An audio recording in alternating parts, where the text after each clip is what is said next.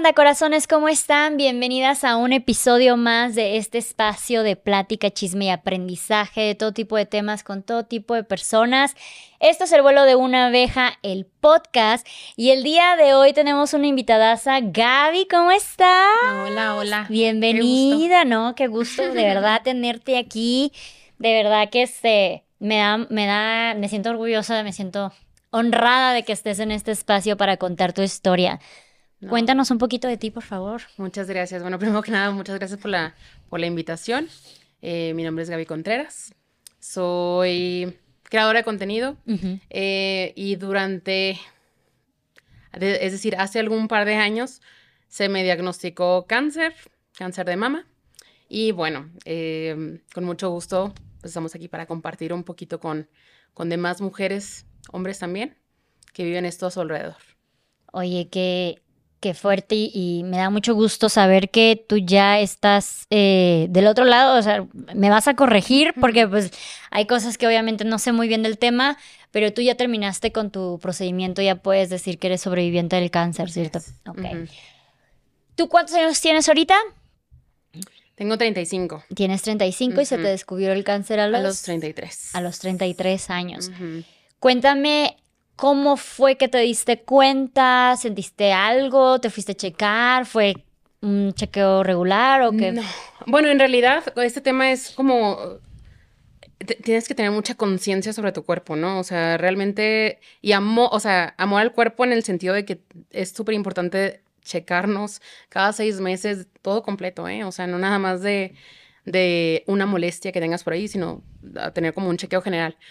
¿Qué es lo que sucede? Que eh, durante pandemia, estamos en pandemia y fue que de forma, digamos, casual, me iba a dormir. O sea, yo nunca tuve como esa, esa parte de que voy a hacer una autoexploración para ver si tengo algo. O sea, nunca pasó así. O sea, realmente me detectaron cáncer de mama a, a partir de una vez que me iba a dormir. Entonces me coloco de lado, pongo mi mano sobre sobre mi axila, o sea, para, para recostarme, y ahí es donde empiezo a notar una bolita. Una bolita que, que obviamente te asustas, que como mujer sabes que es una alerta súper pues, súper importante para poner tus ojos ahí. Y inmediatamente al día siguiente le hablé a una amiga ginecóloga para preguntarle, oye, ¿qué me recomiendas? ¿Qué hago? Y mi amiga lo que me comenta es, vete a hacer un ultrasonido. Cuando voy a hacerme el ultrasonido, dado que tenía 33 años de edad, o sea, es una etapa joven, o sea, una, edad joven, me voy a hacer el ultrasonido y el doctor que me atendió en ese momento me, me dijo que no tenía nada. O sea, el doctor no me dijo que podía ser una, que era normal entre las mujeres jóvenes tener como una bolita de grasa o algo así. Entonces... Dejas pasar. Dejé pasar y la bolita creció. Entonces, mm. crece, obviamente la vas sintiendo más. Este, durante varios meses esto, esto se fue creciendo, pero yo le fui quitando importancia. Claro, porque un doctor ya te había dicho que no era. Porque ya me han dicho alguien, un, médico, que esto era normal. ¿Era un ginecólogo? Era un ginecólogo. Ok. ¿Cuántos meses más pasaron para Llegó el mes de octubre y el mes de octubre es el mes rosa, el 19 de octubre es el Día Internacional del Cáncer de Mama. Por lo tanto, hay un montón de campañas en todos lados para poder hacer esa concientización, para que mujeres se puedan checar. Y llegó el mes de octubre y dije, no voy a dejarlo pasar dos veces, vamos a hacer una, pedir una segunda opinión. Me voy a hacer un chequeo y en el chequeo me salió ya, o sea, esto es sospechoso volví a pedir una tercera opinión porque sigues estando joven, sigues estando como creyente de que no, esto no, esto no me puede pasar a mí. Claro. O sea, no tengo antecedentes en mi casa de alguien que tenga cáncer. Y como no lo hay, no lo creo, no lo, no lo crees. Sí. Voy a pedir una siguiente opinión y me vuelven a decir, es que esto es sospechoso. O sea, te recomendamos hacerte una biopsia y a partir de ahí ya empezó mi proceso de de empezar a, preocuparme, porque obviamente te preocupas claro. de qué es lo que está pasando. Y bueno, este, me hacen la biopsia, sale positivo, salen células cancerígenas. y empieza el proceso de la lucha contra el cáncer. ¿Qué pasa ese momento? Porque una cosa es como que lo sientas, tengas la duda, pero ese momento de confirmación donde te dicen efectivamente tienes cáncer de mama, o sea, ¿qué, qué pasa por tu cabeza? Se te cae el mundo, se te cae el mundo, o sea, es algo súper fuerte en el sentido de que nunca, nunca lo, lo ves como algo que te puede pasar. Nunca lo ves posible para ti. Lo puedes ver a tu alrededor, pero nunca se ve como algo posible para ti.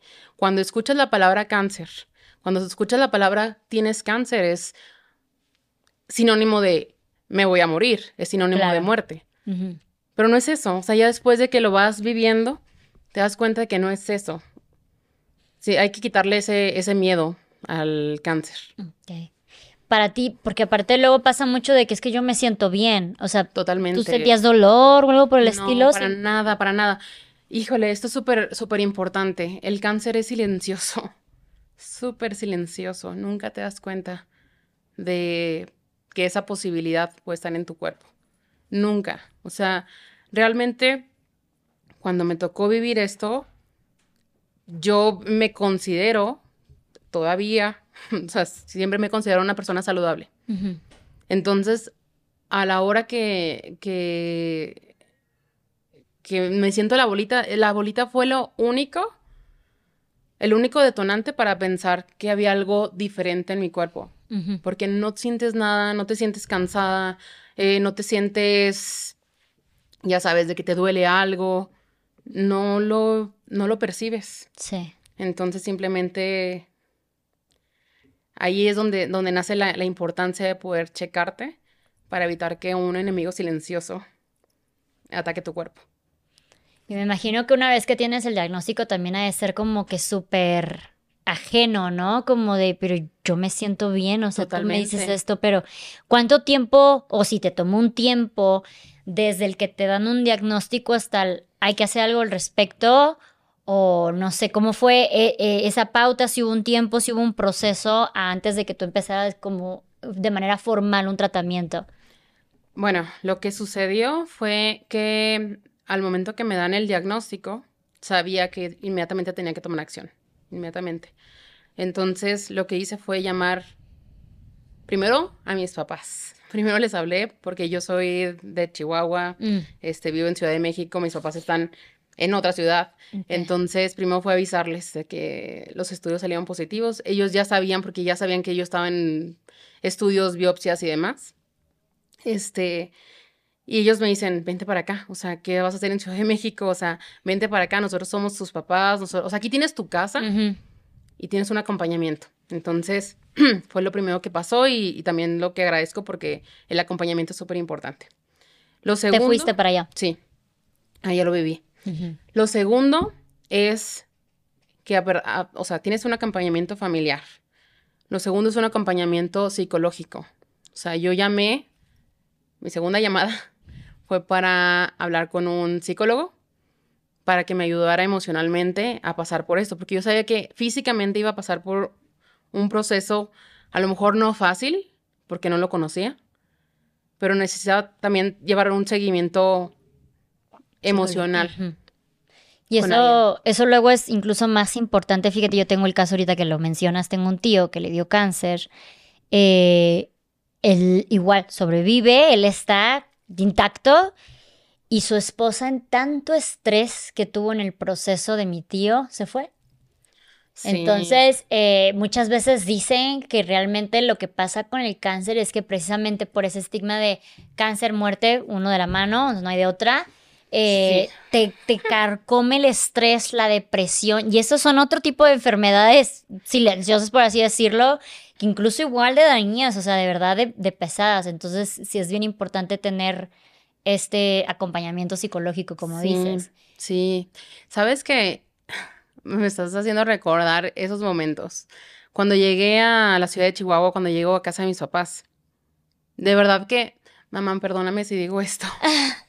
Pero mi mamá parece la llorona, o sea, de que así por los pasillos llorando, mamá, perdón, pero eso pasó, eso pasó. Y para mí, o sea, el ver a tu mamá deshecha me movió mucho, o sea, yo decía, pero ¿por qué llora? O sea, entiendo, yo soy su hija, pero yo voy a pasar por esto, no ella. O sea, yo soy el personaje que va a pasar por quimioterapias, ella, ella me va a acompañar y necesito un acompañamiento, mm. necesito fortaleza. No puedo dejar que o sea, que me llene a mi alrededor de debilidad. De debilidad en el sentido de que lo que quería era un empuje y no un, ay, no, qué horror que esté pasando por esto. ¿Me explico? O sea, sí, claro, claro, claro, ¿no? Y qué importante que digas eso porque, claro, cuando un familiar, un ser querido, un ser amado tiene una enfermedad de este grado, pues es imposible no sentir nada y estar de sí, tú puedes con todo y no sé qué, ¿no? Entonces, qué tan bueno, qué tan malo es que la otra persona, y, yo creo que también las otras personas a tu alrededor necesitan un acompañamiento psicológico también, un apoyo, alguien en que ellos también se puedan apoyar al respecto para que no se tengan que apoyar de ti, o sea, es como que tú te apoyas de ellos, no ellos de ti, ¿no? Sí. Entonces sí, sí que qué importante que digas eso, porque de verdad mi tía, mi tía se fue de, de tanto estrés, de tanta preocupación. Y pues me imagino que para ti y yo lo he visto en películas, porque no, me ha pasado en serio, pero lo he visto en películas que hay un momento que cuando una persona tiene un diagnóstico de este tipo, lo he visto en un par de películas, entran como que este coraje como que una vez vi una película que decía que eras una, eh, no tú, que, la, la, persona, la principal era una buller de cáncer, ¿no? Como que llegó un momento que cualquier persona que hacía, cualquier cosa que hacía la otra persona, era así como, sí, pero tú no tienes cáncer, ¿no? Entonces era así como, ¿cómo puedo ser empática contigo, con tu diagnóstico, con tu enfermedad o con tu cáncer? No sé cuál, sea lo más correcto que eh, a referirnos, ya tú me dirás, eh, sin que tú sientas que estoy olvidándome de que tú estás pasando por esta lucha. Depende mucho, yo creo que de, de, de verdad que yo digo, depende mucho de cómo lo quieres vivir. Porque desde el punto donde yo lo viví, o sea, yo lo que necesitaba era que me vieran como una persona normal. Normal. Mi vida no cambió. O sea, yo seguía trabajando. Para, para empezar también ese es otro punto. Yo estaba trabajando. Este, cuando me dan mi diagnóstico, me dieron la opción en los doctores de que, oye, te podemos dar incapacidad y, y tú nos dices. Pero yo no, o sea, yo no quiero dejar de hacer mi vida normal. Yo no quiero sentirme como en una incapacidad. Sí. Entonces, desde mi punto donde yo lo viví es, a mí trátenme normal, porque mi vida es normal. Y nuevamente, como no sentía yo, o sea, yo todo el tiempo estaba pensando, a ver, esto no se siente. Y si no se siente, puedo seguir haciendo mi vida completamente, mi rutina igual, este, que, que antes. Entonces, yo nunca me puse en un estado de, híjole, es que no voy a poder, porque, porque me diagnosticaron cáncer. No, no, o sea, para nada. Fue como mentalmente el cambiar el chip y decir, solamente estoy pasando por un, por un proceso distinto y, y es todo. Entonces, depende mucho de cómo lo quieras tomar. Y esto lo vi muchísimo en el hospital, porque yo nunca había estado en hospitales hasta este momento, o sea, hasta ese momento empecé a ver a mi alrededor de que, bueno, ¿por qué estoy aquí? O sea, si nunca he estado en hospitales, ¿por qué estoy aquí? Y tanto tiempo, o sea, tanto tiempo de quimioterapias y estudios y más estudios y entonces, al momento que estoy ahí, me di cuenta que todos pasan un proceso diferente, o sea, cada quien tiene un proceso personal. Igual, o sea, así con el cáncer, igual con un catarro. Claro. O sea, te da un catarro, te da un resfrío y hay personas que están tiradas en la cama por días y que no van a saber, o sea, no se sienten bien y es normal. y hay otras personas que es de que, mm, ya, o sea, me tomo una pastilla o me tomo un tecito y a seguir la vida, ¿sabes? Pasa lo mismo con el cáncer y, yo sé que hay personas que lo resienten, pero es mucho también e, ese miedo. Entiendo perfectamente este miedo porque lo viví también. Entonces, el miedo de pensar de que aquí se puede acabar mi vida es lo que nos tumba. Y ahí es lo, lo más importante es la parte emocional, cómo emocionalmente te paras para continuar. Sí, como que esta idea de por qué a mí, por qué me pasó a mí, te pasa por la cabeza esto de qué hice, qué comí, qué no hice, o sea, Mm. como que cuánto tiempo te puedes permitir indagar en esos pensamientos. Sí, pero ¿sabes qué? La pregunta es cambiar el por qué, el para qué, o sea, en un para qué. ¿Para qué me pasó a mí? ¿Para qué lo estoy viviendo? ¿Para qué estoy pasando por este proceso? No es el por qué, no es el, o sea, no es culpar y echar la, o sea, este, a- a apuntar a, a, a qué fue, sino el para qué te está pasando, qué vas a sacar de ahí, qué vas a obtener. Y yo siempre lo vi en, de verdad, que desde ese momento, desde el momento, antes de empezar quimioterapias, yo estaba pensando, ok, esto es un regalo. Porque soy una persona que no tiene antecedentes, soy una persona joven, soy una persona que nunca lo ha vivido ni siquiera con alguien cercano. Y si es así es porque hay algo más grande, muchísimo más grande, que me está regalando una oportunidad de vivir una experiencia diferente para poder sacar beneficios y regalos de ahí. Y entre esos regalos hay, pf, o sea, muchísimos desde, ay, ahora sí ya me empezó a sentir así, de que mm, entre esos regalos está tus relaciones, cómo cambian. Eh, está tu relación contigo misma también. Está el, está este poder que tienes, o sea, te lo, te lo, te lo hace más presente, de que tienes el poder de, trabajar esto, de vencer esto y de estar, darle la vuelta a esto. Entonces, y otro regalo para mí es, ha sido poder compartirlo con más mujeres. Entonces, de, eso ha sido como de las cosas más bonitas de poder compartir, poder conectar y poder, o sea, abrazar y, y- y acompañar a esas personas para poder generar un mejor camino, un mejor trayecto. El camino que tenemos en esta vida es, es decir, es un viaje. Llevamos maletas a un viaje. Pero entre más ligeros nos vamos por ese camino, más fácil lo atraviesas. Y es eso, soltar. Soltar tus maletas para seguir avanzando y para poder hacer el viaje muchísimo más disfrutable. Hay una Gaby, un antes y un después, Totalmente. definitivamente. Totalmente. sí. Oye, ¿llegaste a depurar gente en este proceso que digas de tú no lo siento, ya no puedes acompañar a la Gaby al después? Sí, de alguna manera sí. Este. Sí. eh, lo que. No, no personas que han estado conmigo siempre. O sea, la verdad es que las personas que, que han estado conmigo me lo demostraron. Y ahí estuve también, o sea, con, con ellos.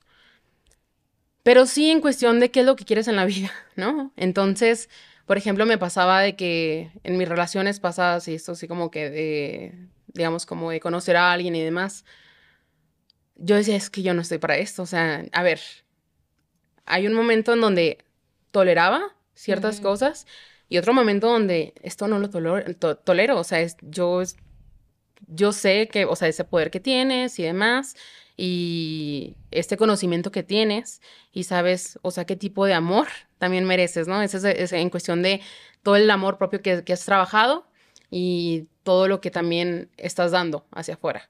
Entonces, como que sí hay mucho movimiento en, esa, en ese sentido, en el que cosas que, que aceptas para tu vida, que te hacen bien, este, que te suman y todo esto, a poder como dejar las cosas que sabes que no te, que te están restando, más que sumar.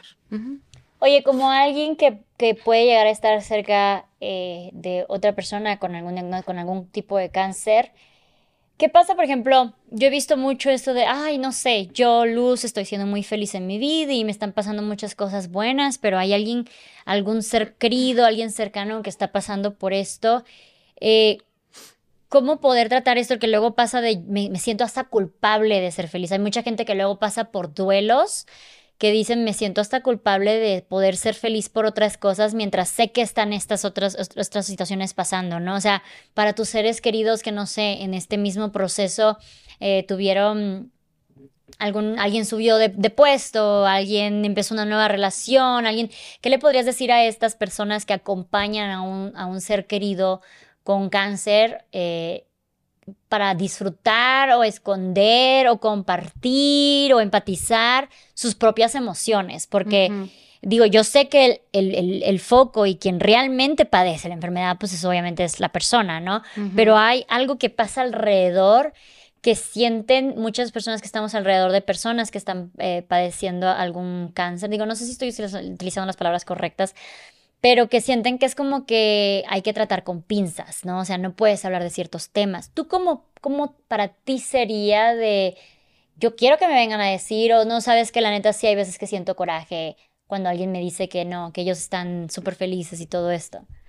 No, yo, bueno, lo que creo es que a las, o sea, que realmente hay que hacer la vida, te digo, como normal. O sea, a final de cuentas, si uno quiere compartir algo, compártelo. O sea, no, no deja de ser persona y no dejas de, sentir emociones, o sea, a final de cuentas es compártelo, o sea, no tendría ningún problema, este, en mi perspectiva, poder compartir felicidad.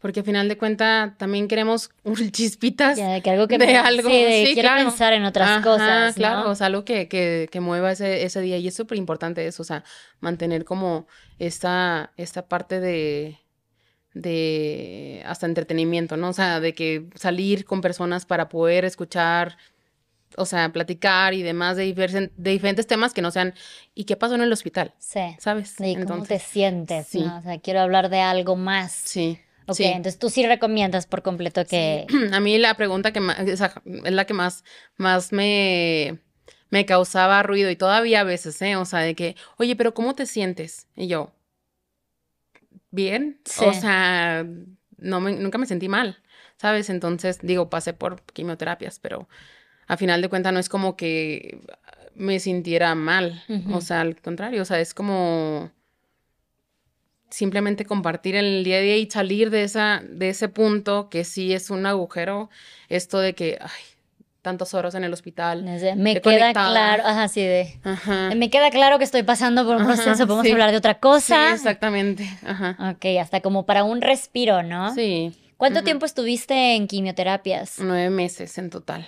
O sea, mi proceso fue de nueve meses, desde el primer momento que me operaron hasta mi última quimioterapia. ¿En qué fase te encontraron el cáncer? Creo que fue segunda, segunda, o tercera. O sea, hay doctores que me dicen segunda y doctores que me dicen tercera.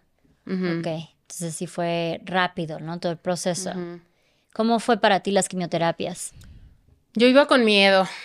O sea, vas con miedo porque ves por todos lados, este, igual con, películas y eh, con personas a tu alrededor que te platican de las quimioterapias. O sea, como que les tienes miedo porque realmente es un proceso que nunca has pasado. No sabes cómo va a ser.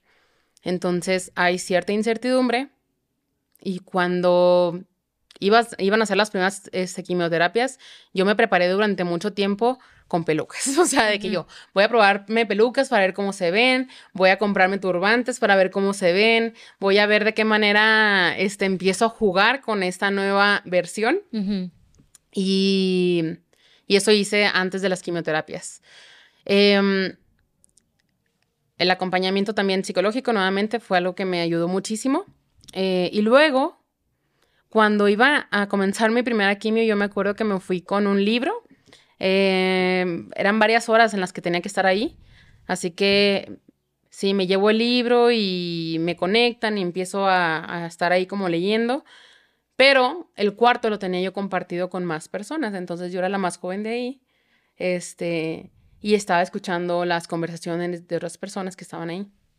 Eh, y algo que me pasó fue que ah, empezaba a escuchar, obviamente, cada, quien, cada persona le va diferente, ¿no? En, en, en, durante cualquier enfermedad. Y yo escuchaba cómo ellos se iban como quejando de que, ay, yo cuando salí de aquí no sé, vomité y yo me sentí súper mal y yo me mareé y yo... Y yo no quería eso, yo no quería eso para mí. Entonces mi siguiente quimioterapia me llevé unos audífonos así grandotes, bloqueadores de sonido, y los conecté para empezar a escuchar meditaciones. Y dije, este es mi momento. O sea, este es mi momento para estar conmigo misma y para relajarme y para conectar conmigo. Y esto es, o sea, yo me acuerdo que en las meditaciones em, yo, yo hablaba con mi cuerpo, o sea, y, lo hablaba de que mis células están bien. O sea, entonces no sé, o sea, como que de alguna manera trabajaba conmigo mientras que estaba en una meditación, en una meditación, en una quimioterapia, para poder sentirme mejor de ahí y ya saliendo de ahí hacía mi vida normal. Eh, y sí llegó un punto, a lo mejor donde sí me sentí mal. Ay, que fue una noche, la pasé terrible, ¿sabes? Este, en cuestión de cómo me sentía y demás. Pero después de ahí fue de que se me hace que comí algo que me hizo daño. sí, Y a lo mejor por eso me sentía mal. Fueron unos taquitos. o sea, yo tratando de no ponerle foco a, una quimioterapia. O sea, fue de que esto, esto es pasajero. Y siempre lo veo así. O sea, esto, esto va a durar poquito y es un bache en el camino y a seguirle. Entonces. ¿Tomaste algunos otros tratamientos, ya sabes, como telequinesis o no sé, ¿sabes? espirituales? Sí, o sea, justo cuando mencioné de que empecé una terapia psicológica, hace, o sea, cuando recién me enteré, algo que me pasó fue que mi psicólogo en ese momento, o sea, tomé algunas sesiones con él y dije, ay, pues siento que no estoy avanzando, o sea, siento que es como si me fuera a tomar el cafecito con una amiga. Creo que es chiste. Y yo, no, no estoy, no estoy avanzando aquí. Y de repente hubo alguien muy especial que me, me compartió el contacto de una terapeuta holística, este, que desde hasta este momento todavía estoy yo en, estas terapias que me han encantado, que son terapias muchísimo más profundas en cuestión de que trabajas contigo desde em, hipnosis, este, regresiones, meditación, respiraciones. O sea, hay mucho trabajo de por medio eh, que me ayuda muchísimo y obviamente le he dado un giro en, pensar en cómo, cómo trabajar con tu mente, ¿no? O sea, y con tu estabilidad emocional. Oye, el otro día compartías unas historias de que como una de las cosas más fuertes de todo este proceso fue volver a verte en el espejo y como que no reconocer y decir esto no es mío. ¿Cómo fue para ti? ¿Qué cambios hubo? ¿Qué fue lo que más te costó? Sí, yo creo que mi lucha, o sea, mi lucha no fue, no fueron las quimioterapias, mi lucha no fue durante todo el proceso de, de mis tratamientos médicos. O sea, mi, lucha fue, o sea, el más el cómo me ve, o sea, mi, la parte física. ¿Por qué? Porque mentalmente me sentía perfecto. De hecho, de hecho me pasaron algunas, o sea, algunas cosas que a veces me olvidaba que estaba pasando por quimioterapias.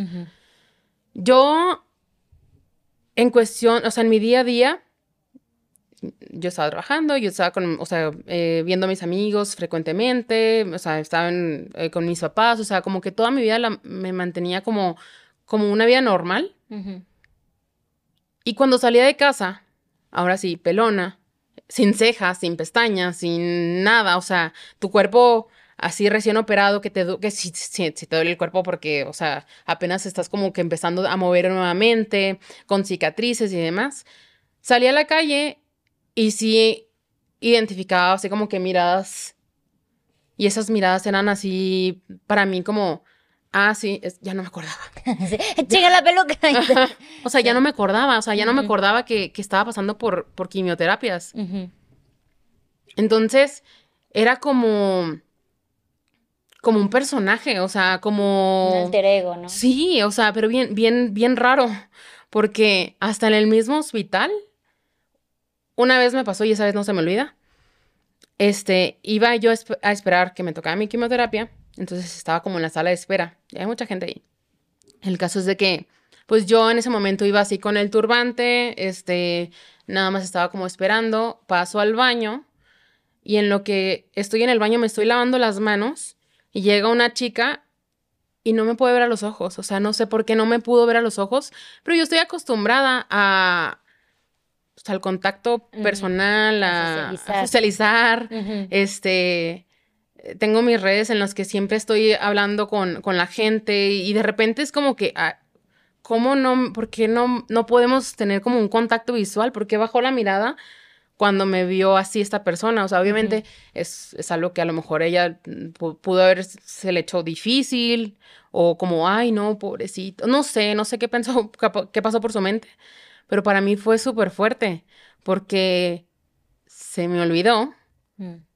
que que estaba pasando por eso. O sea, fue como, ah, claro, ese es el personaje sin, o sea, del hospital. Sí. que porque luego empiezan a decir, o sea, como que no quieres, pero sientes que para la gente se vuelve tu personalidad, ¿no? Como que todo lo que gira alrededor de ti es como que, ay, es que ella tiene cáncer, o la chica que tiene cáncer, o no sé qué que tiene cáncer. Entonces, como que para ti es de no, yo soy mucho más que nada más esto. Esto es como lo has dicho varias veces, esto es nada más un fragmento de mi vida, pero sigo siendo mucho más que solo esto. Entonces, esta es una invitación para todas las personas que en algún momento se llegan a acercar o llegan a tener interacción con alguien que está pasando por esto, verlos mucho más allá de un diagnóstico, ¿no? Tanto cáncer como cualquier otro tipo de, de diagnósticos que podamos tener. Entonces, ¿qué pasa en el momento, en el mes 9, terminas tu última quimio, ¿qué, qué, pasó ahí? ¿Qué, ¿Qué, hiciste ese día?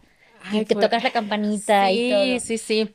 O sea, yo todos los, eh, todas las, fueron 16 quimios, fueron 16 quimioterapias y me acuerdo, empezó la primera y yo, una de 16, una menos, dos, otra menos, dos menos, tres menos, o sea, siempre fue como una cuenta regresiva y cuando me faltaban ya las pocas quimioterapias, empecé a planear una fiesta.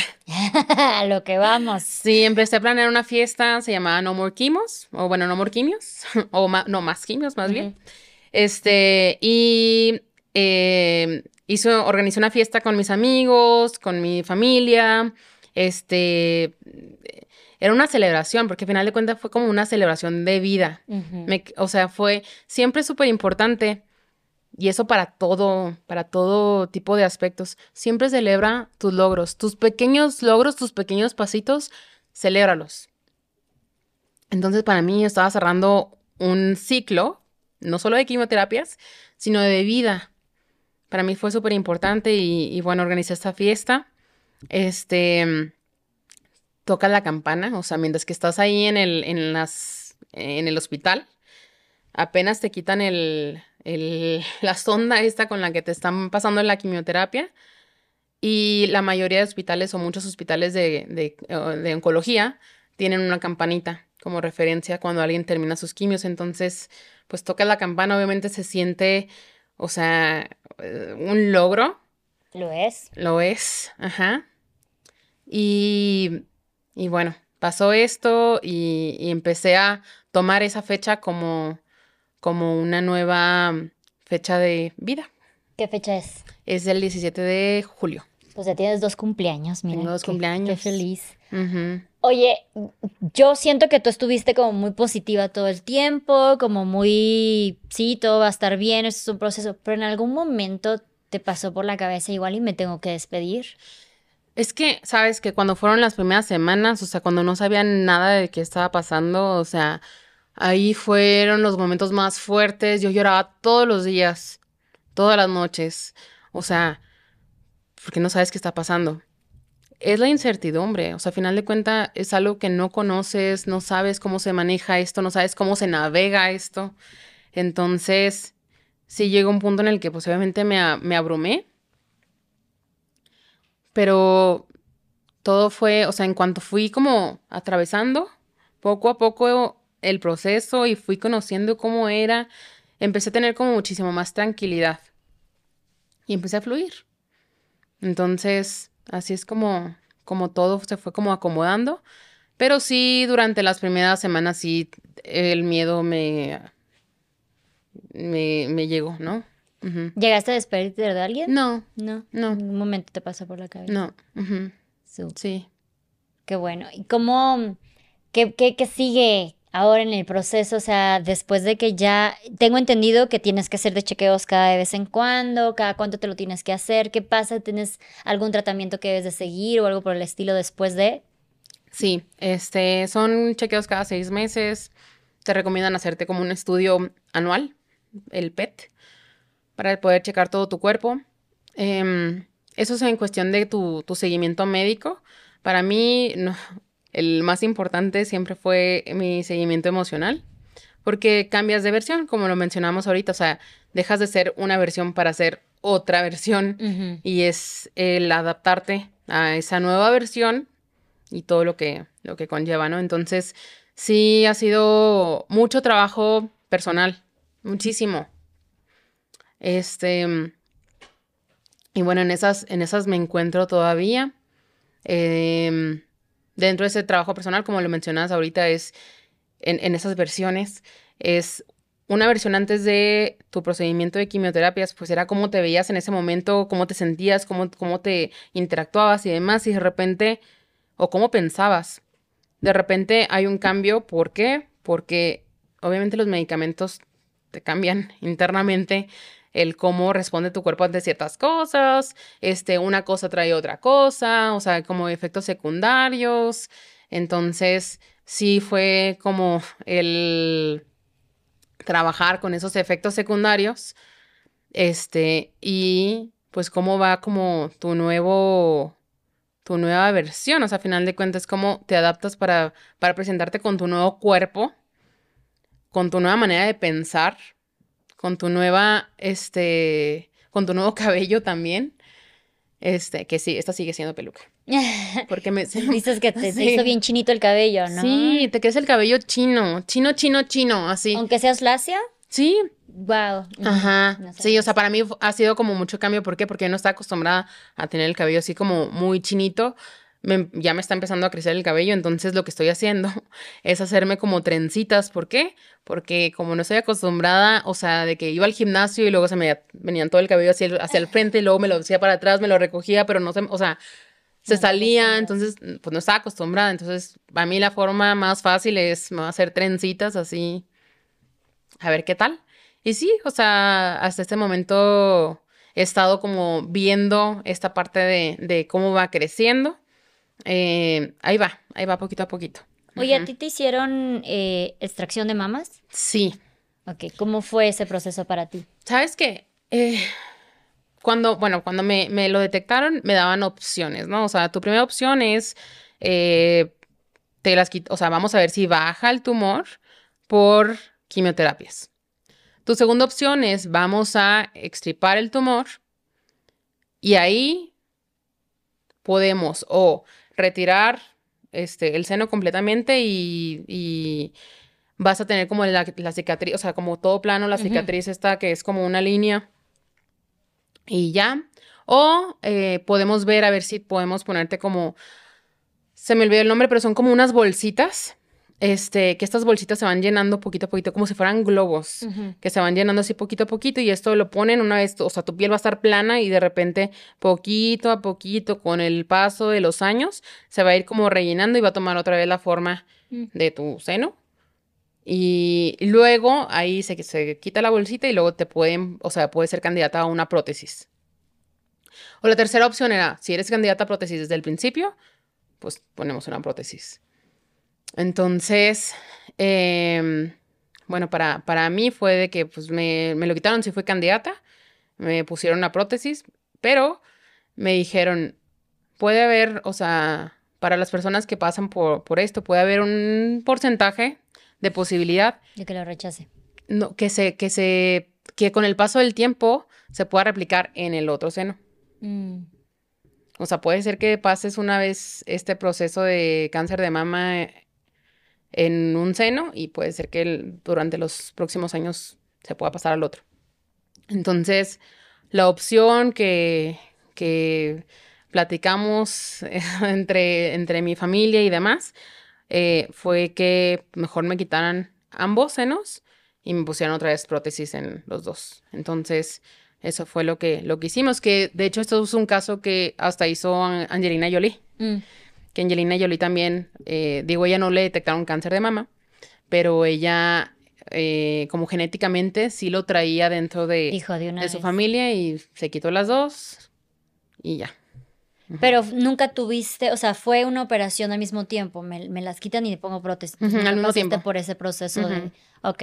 Ujú. esto- pero tienes que ser candidata para eso. Tienes que ser candidata porque tu piel, o sea, como te extirpan un tumor, te cortan toda esa parte donde, donde está el tumor y te quitan piel. Entonces, básicamente que lo que te pueden poner si eres candidata, o sea, la piel tiene que cerrar. Y si no cierras la piel, pues no puedes poner una prótesis. Por eso hay como diferentes tipos de opciones para, para eso. ¿Cómo sentiste miedo para esta operación? ¿Cómo fue el proceso? Sí, o sea, em, el día que me iban a operar, es que para mí era como empezar un proceso que nunca había estado, o sea, nunca había estado en hospitales. Y en ese momento como que de repente que tantos estudios, que si sí, que si no, que si ahora la tomografía, que pásale al quirófano, este, déjame que te marquen, o sea, todo ese tipo de cosas para mí fueron nuevas. Y cuando entras al quirófano, yo me acuerdo que sabía que estaba en buenas manos, o sea, sabía que estaba, que estaba con, con los doctores y que me iban a, ayudar a esto. Pero pues también, o sea, sentí miedo, me solté llorando con los doctores de que yo no. Y ellos de que tranquila, tranquila. Y en cuanto me pusieron anestesia me quedé dormida. Desperté después. Y, y ya. Algo bien importante es que me acuerdo que con mi terapeuta me dijo, despídete de esas partes del cuerpo que se van. Ok. Porque al final de cuentas te mutilan el cuerpo, ¿no? Entonces fue como, despídete, o sea, al final de cuentas vas a pasar por ese duelo donde ya no van a estar. Así que, pues es como, como pues ahora sí, este, gracias por todo. ir. Gracias. O sea, en mi caso fueron como gracias, boobies, Ujú. por, por, por haber estado conmigo, este, y por haber sido parte de mí. Y gracias por lo que, por lo que fueron. Y listo. ¿Hiciste eso mismo con tu cabello? Con mi cabello, sí, Como un sí. momento, ¿no? Con mi cabello también fue, fue un poco eh, diferente el proceso. Porque me acuerdo que cuando pasó a mi primer quimioterapia, pasaron una o dos semanas en las que yo tenía todavía mi cabello normal. Y en una de esas estaba yo hablando por teléfono con una amiga, o sea, por FaceTime. Y o estaba yo como platicando así, o sea, de que agarrándome el cabello y jugando con él. Y de repente salen, o sea, como mechas así de cabello, o sea, como mucho cabello. Y yo, mira, y se lo enseño así en la cámara de que mira. Y mi amiga se suelta llorando. Y yo, y luego me dijo, o sea, me acuerdo de que Gaby, no sé qué me estás enseñando, o sea, como que estoy aprendiendo algo por ti, no sé qué. Y yo, ajá, este, yo también estoy aprendiendo, o sea, cómo se vive todo esto. Y recuerdo que es que vuelvo, vuelvo al tema de las terapias. En cuanto terminé mi llamada con mi amiga, iba a tener ese mismo día una llamada con mi terapeuta. Entonces, cuando tengo la llamada con mi terapeuta, mi terapeuta me dijo, vamos a trabajarlo. Fue un ejercicio de hipnosis en el cual sí, yo trabajé con esa parte de la pérdida del cabello. Entonces, lo fui, lo fui, o sea, fui trabajando como el sentimiento de cómo se siente que se te cae el cabello, cómo se siente que se caiga así, ah, o sea, tú lo agarras y, y se sienten así tus manos llenas de cabello. Te lo cepillas y terminas el cepillo lleno de cabello, o sea, Mm. entonces Sí, no es lo mismo a llegar y raparte como un cambio de look. Exactamente, no es lo mismo, porque pues algo se está cayendo de ti, o sea, Sí. algo, algo est- estás desprendiendo de ti. Y, y no lo haces de forma voluntaria. O sea, un cambio de look es lo quiero hacer Sí. y lo voy a hacer y me voy a hacer un cambio y lo, pues sí, o sea, lo, lo decides. En un proceso de quimioterapias es, ya está pasando, ya llegó el momento. Entonces es nada más como, como abrazar el momento y ahora sí agarrarte a lo que sigue. O sea, este, así, así fue como, como me tocó. Hicimos el ejercicio, me acuerdo, de, hipnosis con esto. Em, y ya, lo empecé a tomar así como normal. O sea, como, pues sí, es parte de, o sea, es parte de que se me caiga el cabello. Eh, me acuerdo muchísimo también, y esto me sirvió muchísimo, que se me caía y mi papá fue el que me dijo, más bien yo le dije a mi papá de que, oye, ¿sabes qué? Ya llegó el momento, me voy a rapar, pero por favor llévame tú a, que me rapen el cabello, que, que de hecho eh, al momento que, que me rapo, yo estaba, o sea, mi, mi sentimiento en ese momento que era la pérdida del cabello, fue una emoción, o sea, fue muy raro, pero yo estaba emocionada por esa pequeña parte del proceso donde pierdes todo, o sea, me acuerdo que le decía a mi amigo que es el estilista que me, que me rapó, le decía, hay que grabar un video como la Britney Pelona. O sea, sabes, o sea, hay que, hay que hacer esto como un juego. O sea, hay que divertirnos con este momento. Y ya, o sea, estábamos de que jugando y así, o sea, con el, con el cambio de look. Y ya mi amigo ya, este, muy, muy lindo, o sea, mi hijo Gaby, esto lo he hecho muchísimas veces con muchísimas mujeres que han pasado por esto. Este, y yo, ok, pues yo soy una, una más de, de estas mujeres. Salgo de ahí y mi papá estaba afuera esperándome. Y cuando me ve, o sea, ya pelona con un turbante, porque me pusieron un turbante, la reacción de mi papá, de mi papá en ese momento fue reírse, pero como, como, como en plan riéndose conmigo, o sea, de que, ah, ya estás pelona. O sea, y yo, sí. O sea, fue como... Todo de manera muy alegre. Positiva. positivo. Súper positivo, o sea, de que sí, ya sigue esta etapa. ¿Y crees que esta actitud influyó muchísimo en los resultados? Muchísimo. ¿Por qué? Porque cuando llegué a mi casa, voy a volver, mamá, perdón. Pero es que yo sé, o sea, yo sé que, que como papás te duele mucho. Claro. Entonces, llego a mi casa y mi mamá me ve pelona y luego, ay, hija, ay, me abraza y me empieza a dar besitos así en la pelona. Y yo, como, como si fuera algo doloroso. Yo no lo viví de forma dolorosa, entonces yo entiendo, o sea, como que diferentes posiciones en cómo ves una misma cosa, pero desde otras perspectivas y, y sí, o sea, sí, sí es importante el que todo tu alrededor, mientras que estás pasando por cualquier proceso que no es fácil en tu vida, o cualquiera, siempre encuentres como personas que te puedan acompañar a levantarte, a sumar en tu vida. Y sabes que algo que eh, noté y que me quedó súper clarísimo en ese momento fue, a ver, o sea, yo sí estoy pasando por un proceso de, de cáncer en este momento pero no soy la única persona en este mundo que está sufriendo. O sea, como que ahí empiezas la, empatía con todo lo que hay a tu alrededor, con todo y con todos. ¿Por qué? Porque estamos pasando por un proceso en el 2020, este, 2020-2021 fue todo esto, donde todos estamos pasando por pérdidas, por lutos, por duelos. Como que en ese momento, sí. el tiempo que te pasó, ¿no? O sea, en esa temporada, pandemia, todos pasamos por una pérdida yo tuve una pérdida de salud, de cabello, de mi cuerpo. Pero, pero yo sé que mucha gente tuvo pérdidas desde su trabajo, su pareja, su vida, ¿no? Hubo muchas, muchas personas que se fueron. Entonces, sí lo vi como, como esto es algo que nos está pasando a todos en este momento y nos queda nada más como avanzar. O sea, salir de aquí, todos. ¿Crees que el hecho que haya sido en pandemia ayudó a que pudieras sentir como este acompañamiento a todo, todos estamos pasando por algo en este momento, entonces como que no le diste ese peso de por qué me está pasando a mí y cuando volteabas y decías, no, bueno, nos está pasando a todos algo.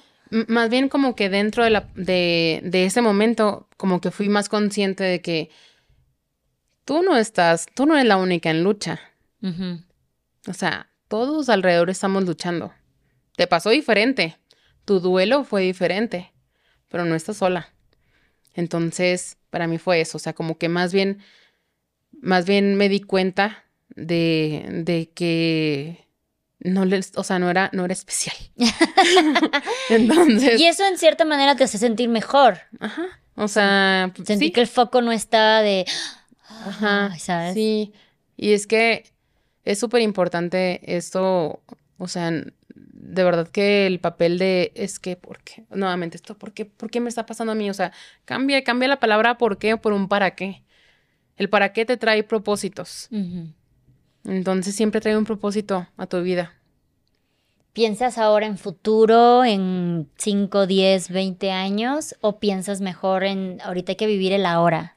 Pienso en el que hoy el presente es lo que tenemos. No hay nada más. Entonces sí es como un, este, como el, como ese típico del solo por hoy. Pero ese, ese, pues sí, ese hoy es el que se ha convertido en el, en el cómo quiero disfrutar mi día. Y eso también me pasó durante todo el proceso. O sea, durante todo el proceso pensaba, ¿cómo quiero, quiero, quiero pasar mi día hoy? ¿Cómo lo quiero pasar? Lo quiero pasar pensando abrumada de que, ay, no, me voy a sentir mal, o sea, mi cuerpo, no, o sea, fue como, hoy me quiero sentir bien. Y hoy tomo la decisión de que quiero estar bien y me quiero, eh, quiero tener un buen día. Entonces, como que aprendí mucho eso, a trabajar en el hoy. Y sí, antes era muy como futurista, de que no, en tal momento del tiempo voy a hacer esto y esto y esto. Y a lo mejor todavía, ¿no? Todavía como que obviamente tienes planes, tienes propósitos, este, estás trabajando por ellos, pero me enfoqué más en, en este momento, En el ahora. en el ahora. Y en el ahora, el ahora me ha regalado mucho desde este trabajo, o sea, es el momento que pasas contigo todo el tiempo, todo el tiempo. Entonces, eh, empecé a, a trabajar esta parte de, de cómo regalarme un mejor momento, un mejor día, o sea, como, ¿sabes? O sea, como, como conectar conmigo muchísimo más. Y, y la verdad es que estoy súper contenta por, por ese trabajo. Qué bonito, porque sí, creo, creo que muchas veces perdemos mucho en agobiarnos por el qué pasará después, cuando lo importante es que pensamos en, en ahora y sería genial que igual y no todos tengamos que pasar por un proceso como el tuyo para poder, pues, encontrar ese valor. Oye, desde el punto financiero, ¿cómo fue este proceso? ¿Es, es caro? Eh, ¿cómo te financiaste? ¿Qué pasó allí? Sí, bueno. Lo primero que pasó es que al momento que, bueno, los estudios, esto todo me, o sea, fueron como que, bueno, pues una como inversión en los diferentes laboratorios para ver cómo, cómo está tu salud. Yo estaba de alta en el IMSS, pero no tenía en ese momento un seguro de gastos médicos mayores. Mm. Entonces, a la hora que, que me dan el diagnóstico, ni aunque saliera corriendo por un seguro, no puedes, ¿no? no lo pude hacer válido, porque ya tenía un diagnóstico. Entonces, ah, pues tuve que, que, que trabajar ese, esa, esa, ese proceso por medio del IMSS. O sea, todo fue por la parte pública. Y, y sí, o sea, estuve, la verdad es que también me funcionó esto de irme en pandemia a Chihuahua, porque en pandemia aquí en Ciudad de México No, está. estaba sí. todos los hospitales llenos por COVID, ¿no? Sí. Entonces sí, sí fue como, eh, um, pues de alguna manera pasa para algo, ¿no? Sí. O sea, de que me regresé para allá. Y bueno, todo el, todo el tratamiento lo llevé por la parte pública, por la parte de, de gobierno. Lo que sí pasó, que durante mis últimas quimioterapias ya no había medicamento Mm. No había tratamiento. Entonces, si era como, ten- lo tienes que comprar por aparte, porque el IMSS ya no lo tiene. Y la verdad sí está, sí está gacho esto, porque yo sé que, mm, eh, bueno, esto ya es un tema muy político y demás, pero a muchos niños les quitaron su tratamiento de quimioterapias. Y cuando me tocó verlo y vivirlo, y yo salir a buscar esa quimioterapia, o sea, como que te das cuenta de que, wow, o sea, esto debería ser para todos, o sea, esto, la salud es un derecho de todos, ¿sabes? Entonces sí. Entonces sí tuviste que pagar las últimas quimioterapias. La última, La la última. la, bueno, la penúltima quimioterapia. Y eso en caso, o sea, si no tienes ningún tipo de seguro, que ni IMSS ni nada, te toca pagarlo todo. Te toca pagarlo. No, bueno, no te toca pagarlo porque hay, hay organizaciones. organizaciones que te pueden ayudar a... Pero generalmente se enfocan en las personas que no podrían pagarlo. ¿Cuánto cuesta más o menos una quimioterapia? Mira, en Chihuahua me cotizaban una en 30 mil pesos en público, en un lugar, perdón, en un privado. Una, pero yo sé que hay unos lugares que todavía suben, o sea, el precio muchísimo más alto. Y también hay, sé que hay lugares que si no cuentas ni siquiera con el IMSS, con el Seguro Social o con algún este, mm, seguro de gastos médicos mayores, también te pueden dar la oportunidad de tratarte. Así que digo, ahí es donde digo, sí hay para todos, para todos hay oportunidad. Claro, pero bueno, la importancia de tener un seguro de gastos médicos mayores. Es súper importante. Antes de tener sí. como que mucha gente igual, yo creo que yo también voy por la vida y digo, a mí no me va a pasar, entonces no es necesario.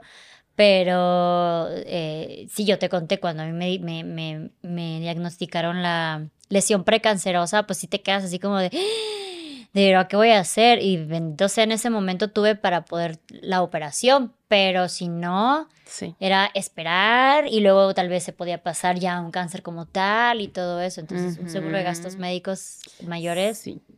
Uno como adulto, Como, como adulto, más bien, como en la transición donde vas siendo adulto no te das cuenta, o sea, lo piensas como que no se necesita, no tanto, estoy bien, pero no sabes cuándo te va a tocar. O sea, de verdad, yo estaba así de que sí fue como un momento muy fuerte donde nunca pensé que me pudiera pasar. Entonces, sí, es súper importante que, que lo puedan considerar. considerar. Y algo que hablábamos al principio, que cada vez como que hay más eh, situaciones de cáncer, más, más, más, sí, más casos de cáncer con gente joven.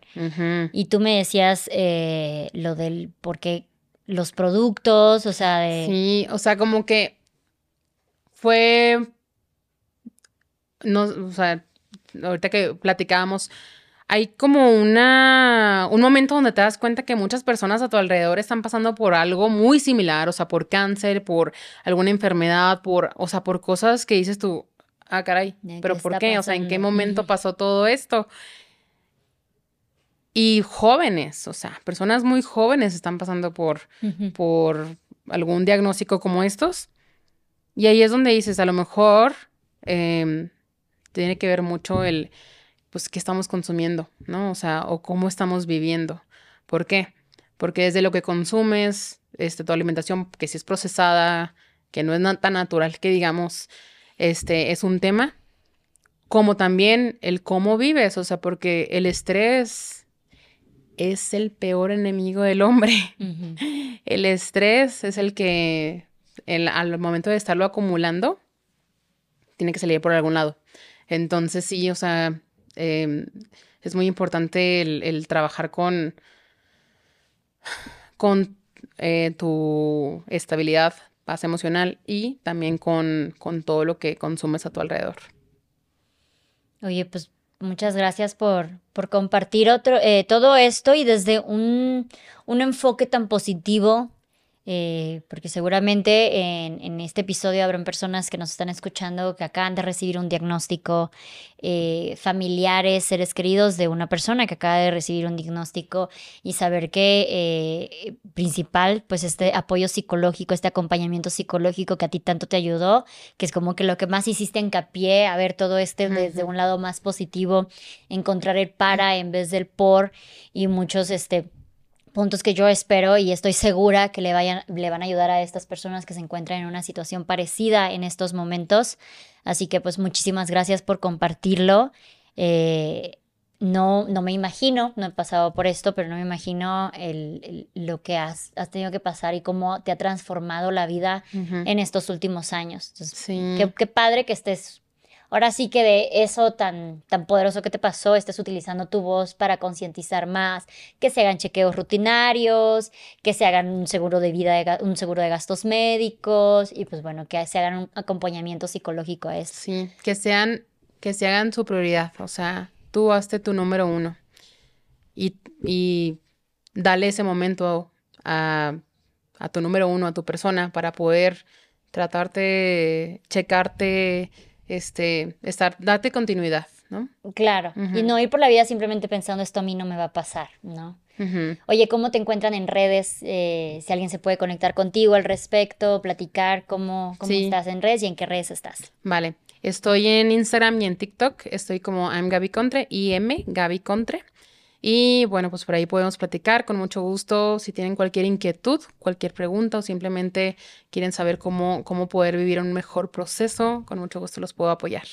Muchas gracias. Muchas gracias. Hombre, qué a gusto eh, poder tener este lado eh, tan ameno contigo de pues un tema tan, tan contundente para muchas personas que, que sepan que también se puede llevar de una manera un poco más pues positiva, más, más relajada igual y no pueden simplemente ignorar el hecho de lo que está pasando, pero sí pueden ver estos lados más positivos. Claro. Muchas gracias. y muchas gracias a todas ustedes que vieron y escucharon este podcast. Eh, recuerden que este es un espacio seguro de chisme, plática y aprendizaje, donde la gente viene a, hablar de sus experiencias propias, no se autodiagnostiquen, autodiagnostiquen.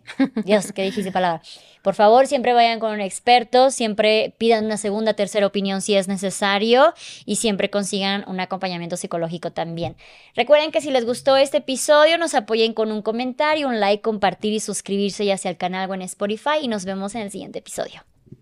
Bye.